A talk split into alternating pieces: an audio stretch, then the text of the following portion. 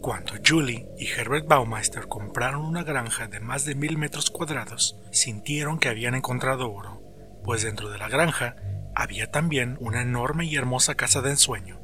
Se trataba de una mansión, un majestuoso edificio de estilo Tudor, ubicado en 18 hectáreas de exuberantes pastos, llamada Fox Hollow Farm. La granja incluía un establo y una piscina techada. Estaba valuada en un millón de dólares la cual se encontraba situada en el área exclusiva de Westfield, Indiana, ubicada a unos 32 kilómetros al norte de Indianápolis, en el condado de Hamilton, brindando privacidad a la joven familia sin estar demasiado lejos de la ciudad. Pareciera que con esta casa, la familia tendría una vida plena y tranquila, lejos de ruido y bullicio de la ciudad. Por un tiempo lo consiguieron, sin embargo, como todo sueño, nada dura para siempre y la vida de esta familia daría un giro de 180 grados. Esta es la historia de Herbert Richard Baumeister. Bienvenidos a Serial MX.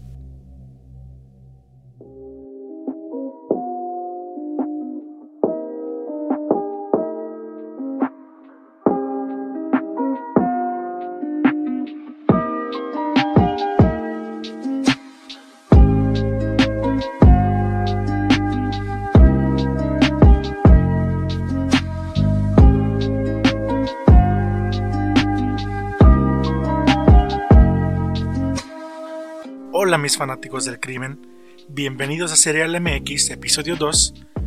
Gracias por estar con nosotros en un nuevo episodio de Serial MX.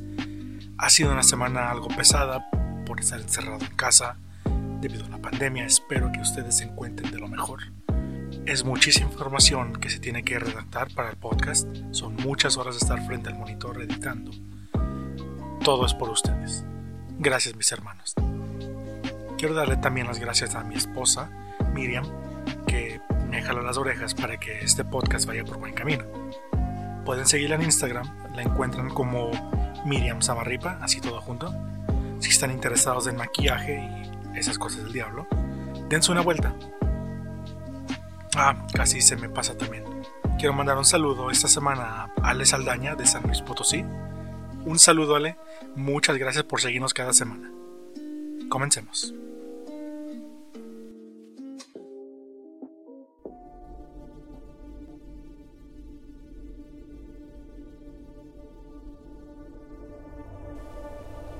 Han habido muchos asesinos en serie que enterraban a sus víctimas y se salieron con la suya durante mucho tiempo. Un ejemplo notorio de esto es John Wayne Gacy, quien enterraba a sus víctimas, hombres jóvenes, en un espacio debajo de su casa. En este episodio estaremos hablando de Herbert Baumeister. Se trata del principal sospechoso de cuantiosos asesinatos, alrededor de 20, que se cometieron en Indiana y la carretera interestatal número 70. Baumeister también siguió el patrón de John Wayne Gacy, enterrando los cuerpos de sus víctimas en un bosque cercano de la casa que compartía con su esposa e hijos. Y como mencioné, también se sospecha que pudo haber sido responsable de las nueve muertes más de la carretera 70. El asesino, el psicópata, el demonio, como quieras llamar a Herbert Baumeister, era un hombre aparentemente normal y es precisamente por ellos que cuando su oscura psique salió a la luz pública, causó profundo asombro y estremecimiento entre las personas que lo conocían, pues daba la apariencia de un hombre de familia, un empresario que apoyaba organizaciones de beneficencia locales, hacía dudar si se tratase de la misma persona. Herbert Baumeister nació el 7 de abril de 1947, hijo del Dr. Herbert y Elizabeth Baumeister ambos de Indianápolis, la capital de Indiana.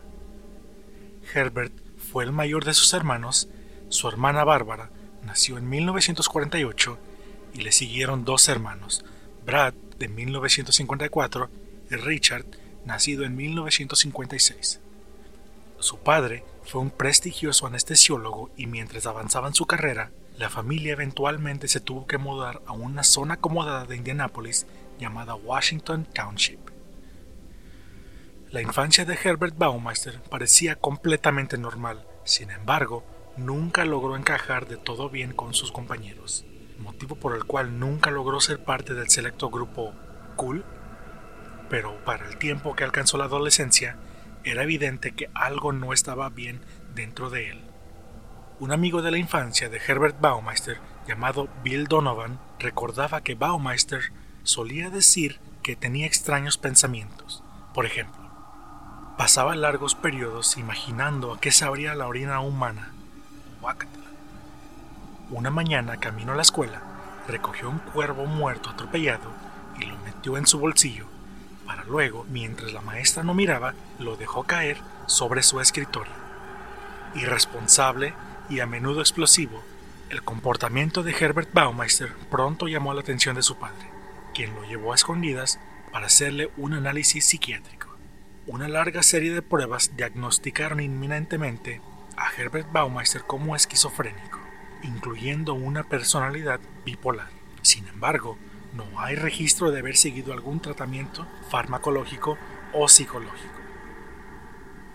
En sus años universitarios, Herbert Baumeister se mantuvo como siempre sin rumbo.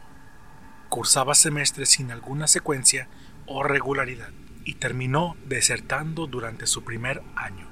Sin embargo, estar en la universidad no fue una pérdida total, pues había conocido a Juliana Saiter, una profesora de periodismo de secundaria y estudiante de la Universidad de Indiana.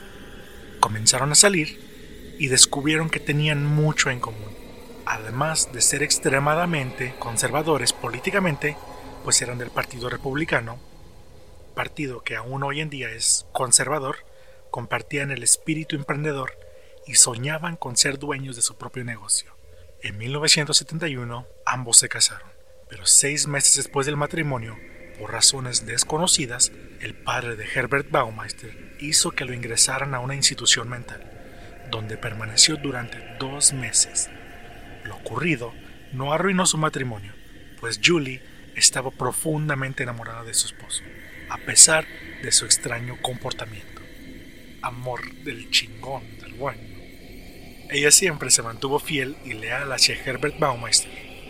Tuvieron tres hijos, Marie en 1979, Eric que nació en 1981 y Emily en 1984.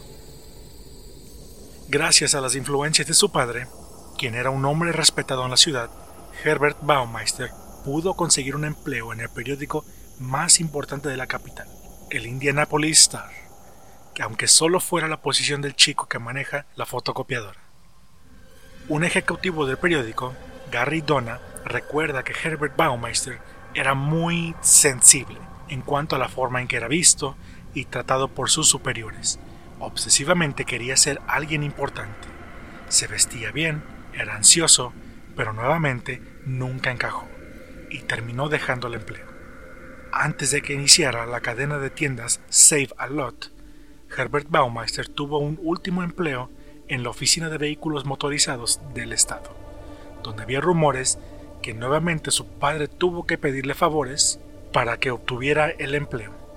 Pero como era costumbre, Herbert Baumeister comenzó a agredir verbalmente y humillar a sus compañeros de trabajo, sin existir motivos suficientes.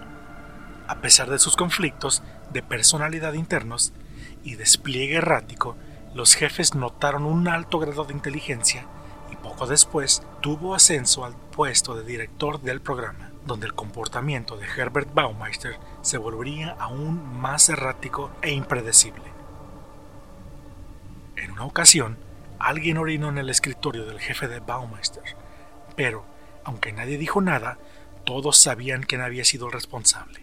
Aún así, Herbert Baumeister de alguna manera había logrado evitar por mucho tiempo ser despedido, hasta que orinó en una carta dirigida al gobernador de Indiana.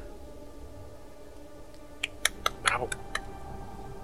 Cuando despidieron a Herbert, Julie Baumeister, su esposa, volvió a impartir clases para cubrir los gastos del hogar. Herbert finalmente terminó trabajando para una tienda que vendía artículos de segunda mano, y aunque al principio sintió que el trabajo era de bajo nivel, pronto se dio cuenta del potencial de tener una tienda de este tipo.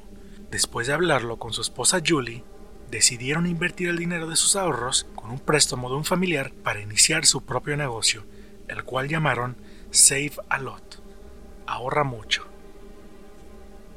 La tienda, que vendía ropa, muebles y artículos para el hogar de segunda mano, rápidamente se convirtió en un lugar popular de compras para las familias de presupuesto limitado. Y en poco tiempo, Herbert Baumeister y su esposa Julie recibieron grandes elogios de la comunidad, cuyas contribuciones beneficiaron enormemente debido a las habilidades de gestión de la pareja. La tienda generó 50 mil dólares en su primer año, algo que para 1988 era mucho dinero. Pronto abrieron una segunda sucursal. Para 1991, los Baumeisters, siendo empresarios exitosos, se mudaron de su hogar de clase media al elegante distrito de Westfield, a casi 20 millas de Indianápolis, en el condado de Hamilton. Aquí compraron una elegante casa de estilo Tudor llamada Fox Hollow Farm, en donde tenía una piscina techada. Sus 18 hectáreas les proporcionaron la paz y tranquilidad que Julie Baumeister siempre había soñado para criar a sus hijos, fuera del bullicio de grandes urbes. La pareja vivía el sueño americano. Aparentemente, al menos. Los años transcurrieron y durante principios de la década de 1990, los ciudadanos de Indianápolis y sus alrededores leían casualmente algunos breves artículos en los periódicos locales sobre cómo jóvenes desaparecían de las calles de su ciudad para nunca más volver a saberse nada de ellos. Cada vez se volvía más frecuente esta noticia. Mismo patrón, solo los nombres cambiaban. Incluso los funcionarios permanecieron enajenados ante la situación, pues existía una creencia popular que suponía que las desapariciones se debían a que simplemente cambiaban su lugar de residencia y se fueron a otras ciudades más grandes y deslumbrantes como San Francisco o Nueva York, donde la homosexualidad no se consideraba una conducta descarriada ni anormal, sino que por el contrario formaba parte de la cotidianidad de la ciudad la policía pensaba que las únicas víctimas existentes eran las familias de estos jóvenes que abandonaban sin despedida ni explicación. El primero en sospechar que había algo oscuro detrás de estas desapariciones, aparte de las familias, fue un detective privado llamado Virgil Vandegrift. Fue quien comenzó a encontrar semejanzas que vinculaban todos los casos entre sí.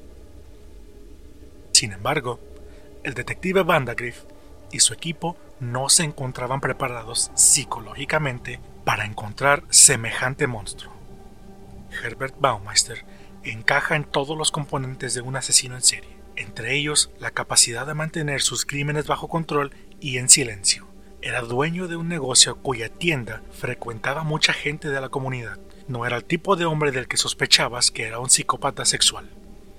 Como en la mayoría de los casos, las señales siempre están presentes en personas del calibre de Herbert Baumeister. El problema es que la sociedad inconscientemente decide ignorar. En el caso de Herbert, incluso su esposa dejó pasar de largo las extrañas pistas que Herbert de vez en cuando dejaba escapar. Según el abogado de Herbert Baumeister, John Egloff, Herbert era el que siempre tomaba todas las decisiones en el negocio y su esposa, Julie, siempre se vio obligada a vivir bajo la sombra de Baumeister, y en más de una ocasión la pareja sufrió separaciones, aunque solo fueran temporales. Por la tensión en el hogar, Julie solía llevar a los hijos a visitar a su abuela paterna uno que otro fin de semana en el lago Wawasi.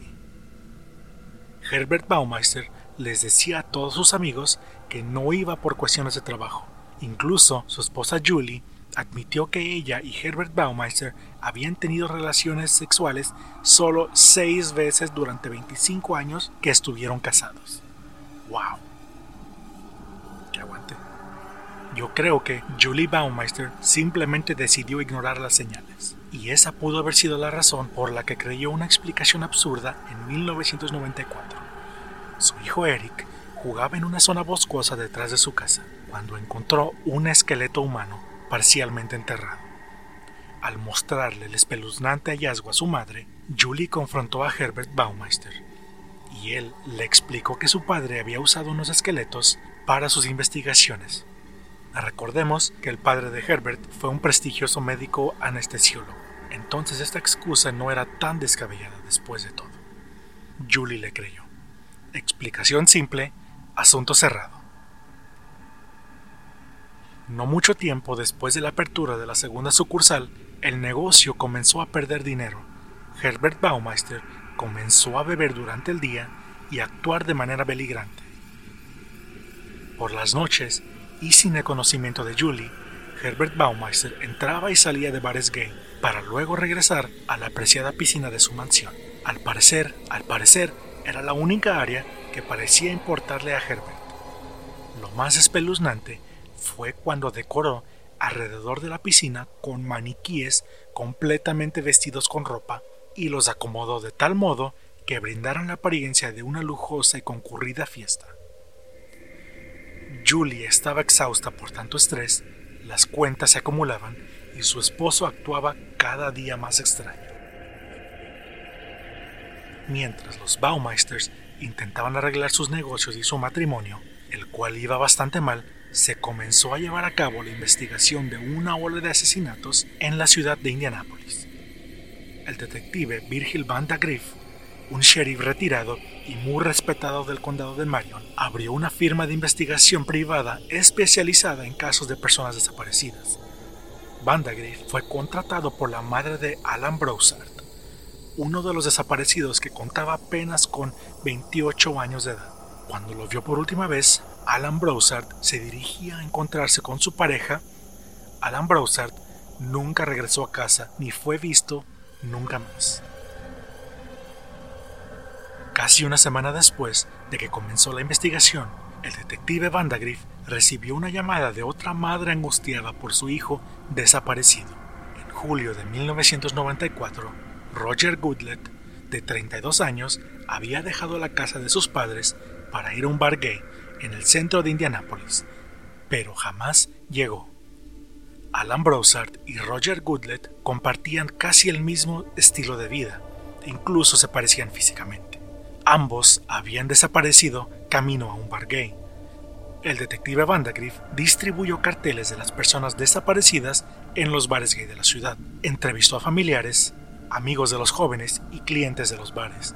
En un punto de la investigación, se enteró que Roger Goodlet fue visto por última vez entrando a un automóvil de color azul con placas del estado de Ohio. Un tipo llamado Tony Harris, el cual no es su nombre real, pero fue el que utilizó, había conocido al desaparecido Roger Goodlet. Dijo que había visto los carteles de las personas desaparecidas y creía tener información que tal vez podría resolver el paradero de Roger Goodlet. Su historia fue increíble. Casi fantástica, pero juró que era verdadera. Tony Harris dijo que había estado con un hombre que estaba seguro de que era el asesino en serie, y cuando trató de decírselo a la policía local, lo trataron como si estuviera completamente loco.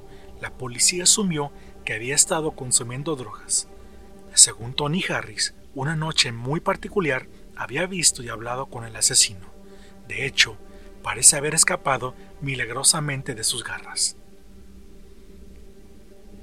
Lo que llamó la atención de Tony Harris hacia aquel hombre fue algo en sus ojos, la forma tan rara en que escudriñaba el cartel de personas desaparecidas que colgaba detrás de la barra del bar. Dijo que por la forma en que estaba cautivado con el cartel tenía la sensación de que ese hombre tenía algo que ver con la desaparición de su amigo Roger Goodlet. Tony Harris se presentó con el hombre con la esperanza de sacar la información. El hombre se hacía llamar Brian Smart. Evadió todas las útiles preguntas que Tony le lanzaba sobre su amigo. Pero sonriendo, invitó a Tony a pasar la noche juntos. Explicó que era un paisajista y que actualmente vivía en una casa vacía a las afueras de la ciudad y que la estaban acondicionando para que los nuevos propietarios se mudaran pronto. Brian Smart le propuso volvamos ahí para tomar un cóctel y nadar. Tony Harris aceptó de mala gana, entonces comenzó una noche llena de rareza abstracta, una que nunca olvidaría. Al entrar a la casa, Tony Harris tuvo la percepción que la casa estaba semi amueblada. Podía ver que había muebles y cajas por todas partes. siguió a Brian hasta la piscina dentro de la casa que podría haber sido muy agradable si no fuera por una gran cantidad de desorden y sobre todo los maniquíes que estaban colocados alrededor de la piscina. Brian Smart dijo, Me siento solo aquí abajo. Ellos solo me hacen compañía. Brian convenció a Tony de nadar juntos. Hablaron sobre varios temas y eventualmente su expresión cambió cuando comenzó a hablar del nuevo truco que acababa de aprender. Y susurró, si ahorcas a alguien mientras estás teniendo sexo, se siente realmente genial, realmente corre la adrenalina. Brian Smart colocó sus manos en el cuello de Tony Harris y comenzó a apretar. A medida que el apretón se volvió más intenso y la presión aumentaba en su cabeza, Tony no quiso esperar para averiguar hasta dónde era capaz de llegar, así que fingió desmayarse. Con los ojos aún cerrados, sintió que Brian Smart se relajaba. Hubo una pausa silenciosa y unos segundos después, Tony fingió recuperar la conciencia. Había una mirada en el rostro de Brian que Tony describió como una mirada vacía de una persona completamente diferente. Después de ese encuentro aterrador, le tomó algo de tiempo convencerlo, pero Tony finalmente hizo que Brian lo llevara de regreso a la ciudad. Cuando Tony Harris acudió al detective Vandagriff con esta información, Tony dijo que no tenía muy claro dónde se encontraba realmente la casa. La vaga descripción de la casa podía adaptarse a casi cualquiera de las decenas de suburbios en esa área. Lo único que podía recordar era un letrero en la entrada que decía Farm. Herbert Baumeister continuó viviendo su fachada. Su matrimonio con Julie continuó en su rara normalidad y sus dos tiendas Save-A-Lot continuaron ocupando gran parte de su tiempo. Pero a finales de 1994, su cadena de tiendas Save-A-Lot había decaído en picada. En la tienda, los estados de ánimo se volvían cada vez más oscuros cuando Herbert Baumeister se desquitaba con sus empleados. Fue demasiado exigente y despidió a quienes no cumplían. Sin embargo, su comportamiento en el día de trabajo era una farsa según sus empleados, desaparecía por horas. Luego volvía, pero apestando alcohol. Las tiendas que una vez fueron muy ordenadas se habían vuelto, bajo la falta de atención de Herbert Baumeister, completamente descuidadas. Todo estaba muy sucio. Recuerda uno de los empleados de Herbert. Donde quiera que mirabas había montañas de bolsas de basura. Fue como trabajar en un basurero. Había pasado casi un año desde que el detective Vandagriff había comenzado su búsqueda de un hombre llamado Brian Smart. Su verdadera identidad y su casa de maniquíes seguían siendo un misterio. Cualquier pista que encontraban parecía no llevar a ninguna parte. Vandagriff comentaba que personalmente no sentía que hubiera mucha cooperación entre la policía de la ciudad y los funcionarios del condado de Hamilton, cuyas actitudes eran sinónimo de estas personas aquí son ricas y por lo tanto pueden pasar por encima de toda sospecha. Tras haber un pequeño receso en las desapariciones y asumiendo que la situación se había enfriado un poco, Herbert Baumeister decidió reaparecer en el ambiente nocturno gay la noche del 29 de agosto de 1995. Decidió detenerse en el Bar City Lounge. Con lo que no contaba era que en el bar se encontraba Tony Harris, quien después dijo que se abstuvo de saltar de alegría al encontrarse una vez más con Brian Smart pues ya había perdido la esperanza de verlo nuevamente. Tony, con indiferencia, habló con Herbert Baumeister y al final de la noche logró anotar el número de placas de la camioneta en la que Baumeister se alejaba. A la mañana siguiente, al escuchar lo que Tony Harris había obtenido, el detective Vandegrift saltaba de alegría. La placa número 75237A no pertenecía a nadie llamado Brian Smart, sino a un hombre llamado Herbert Richard Baumeister, con la dirección en su mansión de Westfield, Indiana. La policía se acercaba y Herbert Baumeister comenzó a desmoronarse. El 1 de noviembre de 1995, el teniente Thomas Green acudió a una de las tiendas en donde se encontraba Herbert Baumeister, después de haberlo seguido por un tiempo.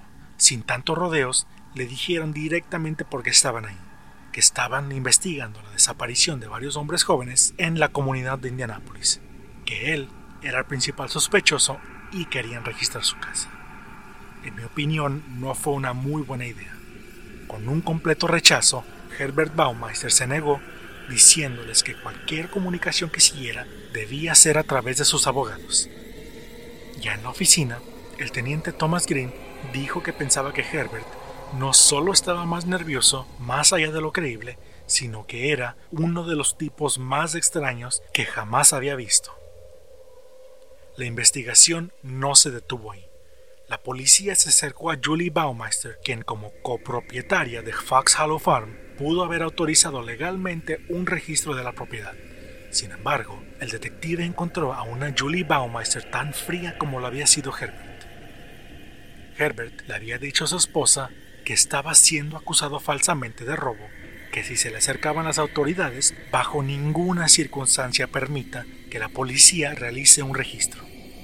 Siento que la negativa de Julie Baumeister no indicaba en sí su culpabilidad, sino que era una reacción típica de una esposa que se negaba a aceptar que se había casado con un monstruoso asesino. A todo esto, los detectives no pudieron obtener una orden de registro porque el condado de Hamilton estaba fuera de su jurisdicción y que además que las autoridades no estaban dispuestas a cooperar. Ponían trabas y cero esfuerzo para ir detrás de Herbert Baumeister. ¿Pero por qué? Tal vez solo se rehusaban a aceptar que un ciudadano importante y casi ejemplar, y quien además respetaba la ley, podía ser el autor de crímenes de esta magnitud. Prefirieron esperar hasta tener pruebas concluyentes o tal vez realmente creían que Herbert Baumeister era inocente. No lo sé, pero pudieron haberse ahorrado muchos problemas si al menos hubieran seguido los protocolos. Pasaron seis meses y el 23 de junio de 1996, Julie Baumeister por fin hizo caso a su sentido común. Julie llamó a su abogado y le dijo que se pusiera en contacto con los detectives. Herbert Baumeister estaba actualmente fuera de la ciudad con su hijo Eric y ella quería aprovechar esta oportunidad para contarles sobre los huesos que había encontrado en su patio alguna vez. Julie Baumeister los condujo por la casa hasta la zona boscosa. Allí señaló el lugar donde, años atrás, su hijo Eric había encontrado un esqueleto. Afirmó que la razón por la que no había notificado a las autoridades hasta ese momento fue porque creyó que la historia que Herbert le había contado era verdad y que no era más que un esqueleto utilizado por su padre. Sin embargo, las recientes acciones erráticas la llenaron de nuevas dudas. La zona boscosa a primera vista parecía normal, pero cuando los hombres comenzaron a mover las hierbas y los parches de tierra, encontraron un hueso largo de aproximadamente 30 centímetros, que al parecer se encontraba calcinado. No estaban seguros si pertenecía a un humano. Luego, cuando sus ojos se centraron en el área que lo rodeaba, Rápidamente se hizo evidente que todas las rocas esparcidas por el área no eran rocas realmente, sino fragmentos de huesos. El abogado de Julie Baumeister, Bill Wendling, observaba a la policía recoger hueso tras hueso. Se miró a los pies. En un escalofrío, se dio cuenta de que él también estaba parado en lo que parecían astillas de hueso, aquí donde los niños de Baumeister jugaban inocentemente. Sus ojos encontraron dientes humanos y toda clase de trozos de hueso que yacían por todas partes. Al día siguiente, la policía regresó a la escena de lo que parecía uno de los peores crímenes de los que el estado de Indiana había sido víctima. Comenzó a parecer que el cementerio casero de Herbert Baumeister podría contener los restos de aquellos muchos jóvenes homosexuales que durante varios años habían desaparecido de las calles de Indianápolis. En solo media hora pudieron encontrar casi 100 trozos de hueso. Mientras la excavación continuaba hasta altas horas de la madrugada, otros policías revisaron el interior de la casa de Herbert Baumeister. Encontraron los maniquíes, la barra, la piscina, tal como los describió Tony Harris. Sin embargo, descubrieron algo que Tony no había visto la noche de su encuentro con Herbert Baumeister. Una cámara de video semi-oculta que la policía sospechó de inmediato que había sido utilizada para grabar los asesinatos. El caso se estaba volviendo más extraño a cada minuto que transcurría.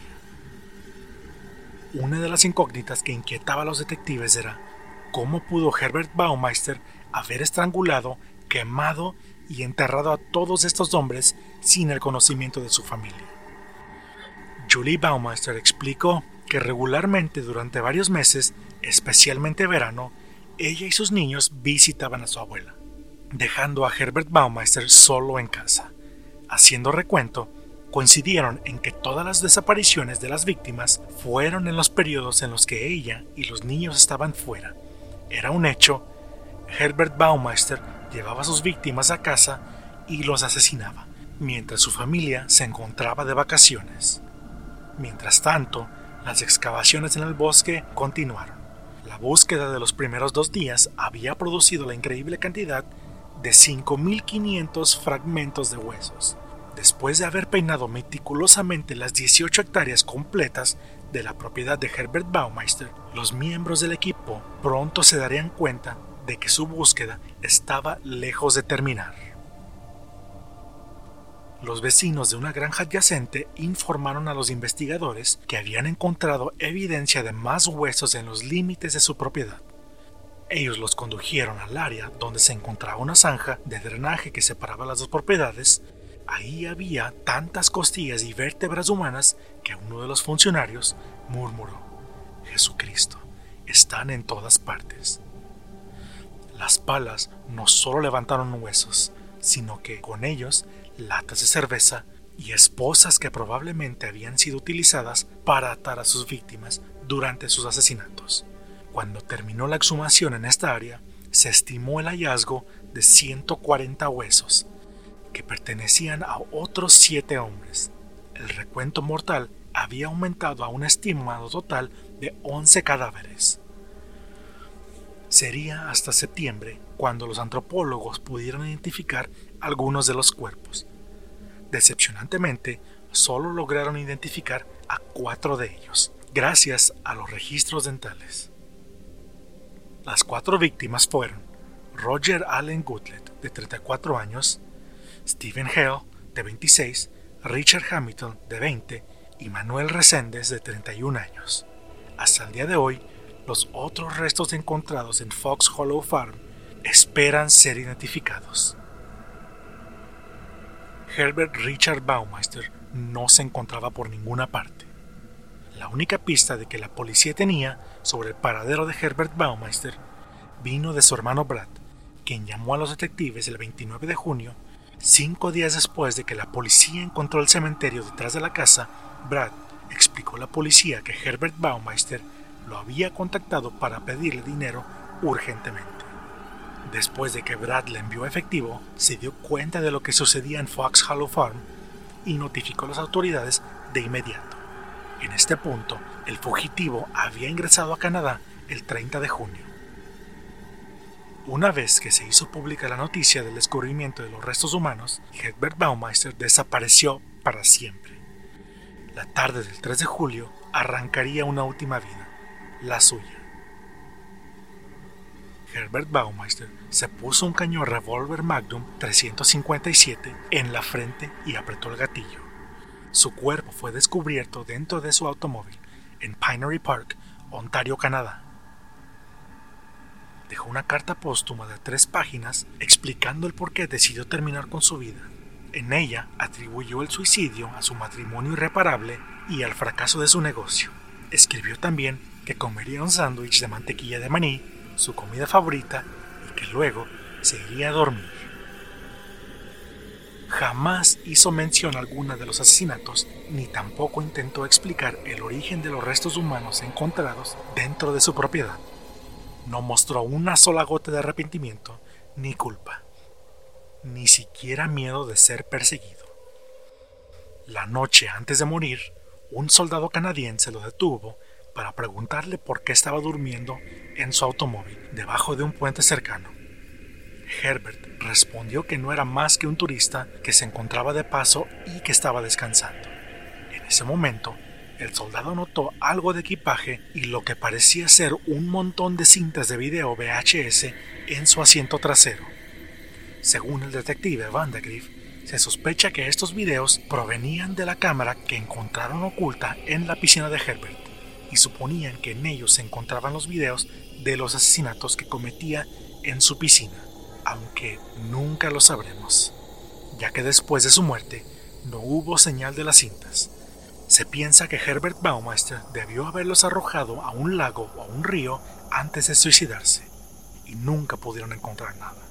Se cree que Herbert Baumeister asesinó al menos a 20 hombres, entre los encontrados en su propiedad y los de la Interestatal 70. Con la ayuda de Julie Baumeister, los investigadores de los asesinatos en el estado de Ohio reunieron pruebas que vinculaban a Herbert Baumeister con los asesinatos de la carretera Interestatal 70. Julie proporcionó recibos de casetas que demostraban que Herbert había viajado por la Interestatal durante los tiempos en que se encontraron los cuerpos. Además, habían dejado de aparecer restos humanos en la carretera justo cuando la familia Baumeister se mudó a Fox Hollow Farm, pues ahí tenían muchas hectáreas de tierra disponible para esconderlos y no fue necesario dejarlos en la carretera nunca más. Cuando Herbert Baumeister se suicidó, cualquier esperanza de justicia para los jóvenes y sus familias murió junto con él. Si bien sentenciarlo a pasar el resto de su vida en prisión nunca les devolvería sus hijos, hermanos y amigos, al menos les habría sido útil ver al hombre que había arrancado la vida a sus seres queridos. Sufrir las consecuencias de sus abominables actos solo se puede esperar que el tiempo haya aliviado su dolor. Hoy en día, Fox Hollow Farm se ha convertido en un espectáculo en el área de Indianápolis. Las personas están cautivadas por la belleza de la propiedad, pero más aún por la supuesta actividad paranormal que se dice que tiene. Se ha convertido en un punto de acceso para los fanáticos de crimen real como todos nosotros, que solo deseamos una pequeña vista al lugar donde Herbert Baumeister vivió y desechó los restos de sus víctimas. Los autoproclamados cazadores de fantasmas y expertos paranormales han descrito la casa como la casa más embrujada de Indiana. Se dice ocurren varios sucesos paranormales en el hogar. Puertas que se abren al azar y objetos inánimes que se mueven durante la noche, entre otras cosas. Diferentes personas han reportado avistamientos de un hombre sin piernas con una camisa roja. La historia de Herbert Baumeister y Fox Hollow Farm es extraña en muchas maneras, un caso que siempre tendrá mucho misterio. Sabemos mucho sobre el caso, pero también está claro que los oscuros detalles se fueron a la tumba junto con Herbert. Los únicos testigos de sus crímenes brutales e inusuales fueron los maniquíes, y no están hablando.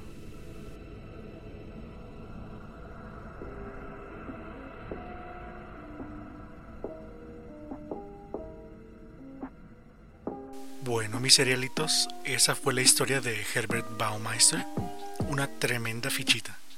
Fuera de los asesinatos, lo que más me provocó el patatús fue que se suicidara y que no pagara por sus atrocidades. Ni siquiera tuvo los cojones para mencionar los asesinatos en su nota de suicidio. Lo tenía todo. Casa bonita, una familia hermosa, un empleo muy bueno y era adorado por la comunidad. Creo que se ve la importancia de estar bien mentalmente y si no recibes ayuda, pues terminas adornando tu casa con maniquíes. No soy un médico, pero creo que un tratamiento medicinal lo habría ayudado mucho. Dime qué piensas.